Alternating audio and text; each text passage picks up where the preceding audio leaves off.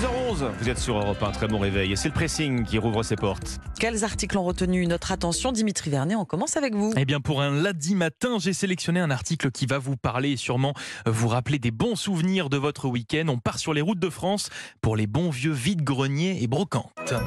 À la brocante, à la brocante, on trouve toujours des choses charmantes. À la brocante, on trouve toujours des choses charmantes, bien Charles. Trenet.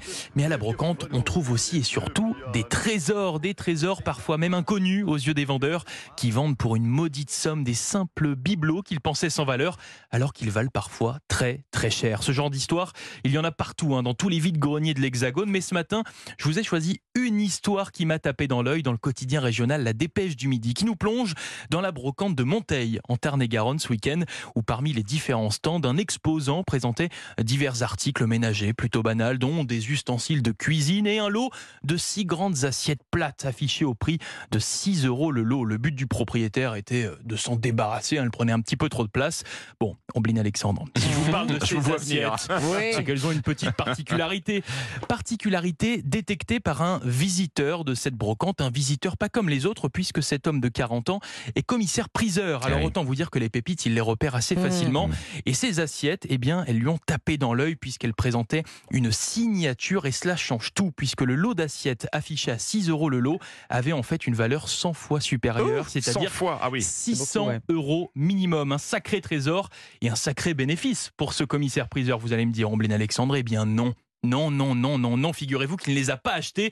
Ce commissaire priseur a été bienveillant. Il a tout simplement prévenu le vendeur qui a retiré lui ensuite les assiettes de la vente, forcément. J'imagine, Quelle oui. histoire On se croirait dans le monde des bisounours. Avant rétictage. Vous les auriez achetés, vous, en connaissance de cause? Tiens, Omblin. Non, honnêteté Non. avant tout. Bon. Et vous, Alexandre? Je pense que je les aurais achetés, oui. Oui. Et Fabrice, notre réalisateur? Mais oui, bon, je vous ne dirai pas ce que j'aurais fait personnellement. Allez, évidemment. Donc voilà, à Monteil, le vide-grenier a dévoilé une pépite. C'est une leçon de bienveillance à retrouver dans la dépêche du midi. Bon, il y a des bons samaritains quand même. Eh ce oui. commissaire priseur a évité à, à ce vendeur. Parce que C'est souvent l'acheteur qui se fait arnaquer, mais là, en l'occurrence, ça aurait pu être euh, euh, le vendeur. Mhm. Votre sélection ce matin, Ombline Événement cinéma dans deux jours, 32 ans et six mois après avoir conquis le cœur des jeunes filles françaises, la petite sirène fait son grand retour sur grand écran en live action, hein, vous savez, en vraies images, en version filmée. On connaît bien l'exercice après avoir vu La Belle et la Bête ou Cendrillon. Mais ce que nous apprend le magazine Elle, c'est que l'engouement autour de cette nouvelle production Disney était inédit. Ils étaient 100 millions d'internautes à regarder la bande-annonce lorsqu'elle a été dévoilée en mars dernier. Il y a deux raisons pour cela. Ariel est une héroïne adorée par les fans et le dessin animé est très populaire. La deuxième raison, c'est parce que la comédienne et chanteuse Hailey Bailey choisit euh, pour l'interpréter à la peau noire. Vous avez peut-être vu les images des Mhm. petites filles afro-américaines très émues de découvrir une Ariel qui, je cite, leur ressemble. Ces vidéos font oublier les propos nauséabonds euh, d'autres internautes, des trolls qui, écrit elle, ignorent que les femmes à queue de poisson n'existent pas. Bon. Le magazine s'attarde donc sur cette comédienne qui crève l'écran et son parcours de conte de fées comme l'Amérique sait si bien en raconter. Hailey Bailey chante avec sa sœur depuis l'âge de 5 ans et dans cette carrière précoce de chanteuse, celle qui joue le rôle de la marraine de la bonne fée s'appelle Beyoncé. Elle les fait signer sur son label, les emmène avec elle en tournée en 2017. Le tournage de La Petite Sirène commence peu de temps après à Londres, tournage tourmenté par la pandémie. Quand on interroge Hailey Bailey sur la polémique autour euh, de la couleur de sa peau, elle répond en souriant C'est bien qu'aujourd'hui de jeunes actrices noires émergent, il était temps.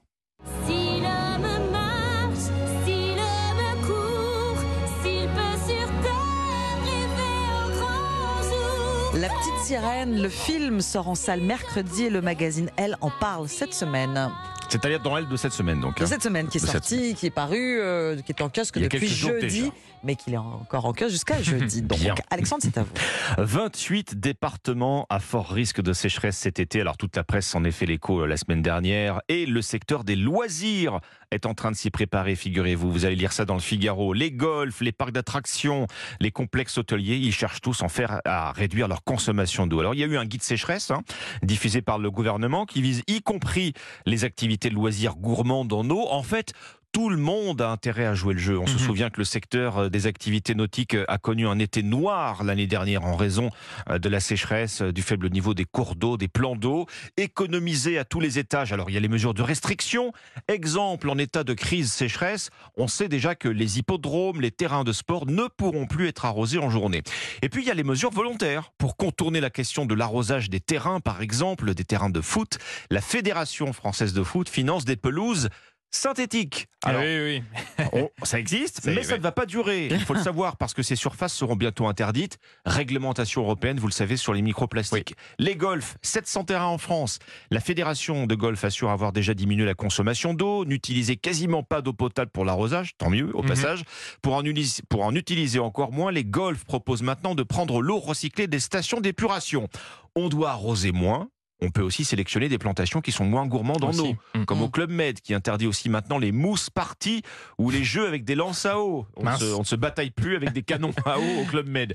Les baignoires sont remplacées par des douches, on fait la chasse aux fuites. Au puits du foot, il y a en Vendée, l'eau des sanitaires est recyclée pour l'arrosage, on récupère aussi les eaux de pluie. On récupère les eaux de pluie, mais c'est bien là toute la question, vous allez me dire. Il Mhm. faut qu'il pleuve. Bien sûr. Mais Le oui. secteur des loisirs au défi de la sobriété face à la sécheresse, c'est-à-dire dans le Figaro. Merci beaucoup Alexandre, merci Dimitri, c'était le pressing